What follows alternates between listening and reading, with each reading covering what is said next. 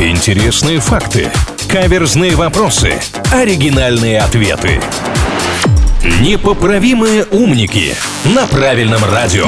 Илья Андреев, Маш Сафонова и господин редактор здесь на правильном онлайн в непоправимых умниках. А это значит, сейчас будет вопрос, над которым мы будем дружно размышлять, чтобы найти правильный ответ. Надеемся, что правильный и найдем. Здравствуйте, господин редактор. Здравствуйте. Большой поклонник Гоголя Григорий Кружков написал сказку, в которой дед Остап скучает на необитаемом острове. Ведь там и ворона не каркнет, и воробей не прочирикает, птиц нет. На какой большей частью украинской реке находится этот остров? Я сначала подумал, как хорошо, что господин редактор не спросил название острова, а потом понял, что и с реками-то у меня проблема. Я вот произведение пыталась какое-то вспомнить, ничего мне в голову не пришло, но я почему-то думаю, что река это на букву «Д», потому что я в Украине только такие реки знаю. Дунай, Днепр, Днестр, что там еще такое? Днестр? Да, есть такая, если я не ошибаюсь, простите меня, конечно. А, Приднестровье, вот это все, да? Вероятно. Что там у нас по произведению и по логике вообще? Какая из этих рек или других может относиться сюда? Поклонник Гоголя, значит, по Гоголю нужно пройтись. Э, Это нос, это мертвые души,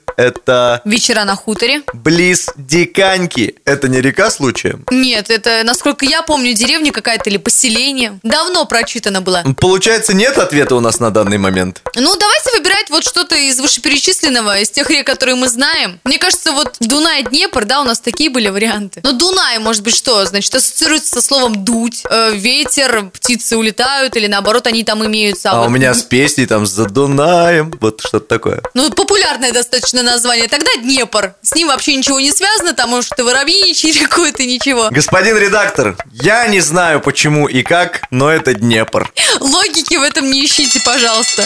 В самом начале повести «Страшная месть» Николай Васильевич Гоголь так описывает масштаб четвертой по протяженности реки Европы. Редкая птица долетит до середины Днепра. Вы абсолютно правы. И как хорошо, что память о школе вам помогла. Мне сегодня вообще ничего не помогло. Я в каком-то, знаете, собственном таком пузыре находился. Тут кто-то что-то говорил, я пытался делать вид, что понимаю. Но тем не менее, благодаря Марии Сафоновой мы сегодня оказались победителями. Браво, Маша! Спасибо! Давайте слушать музыку.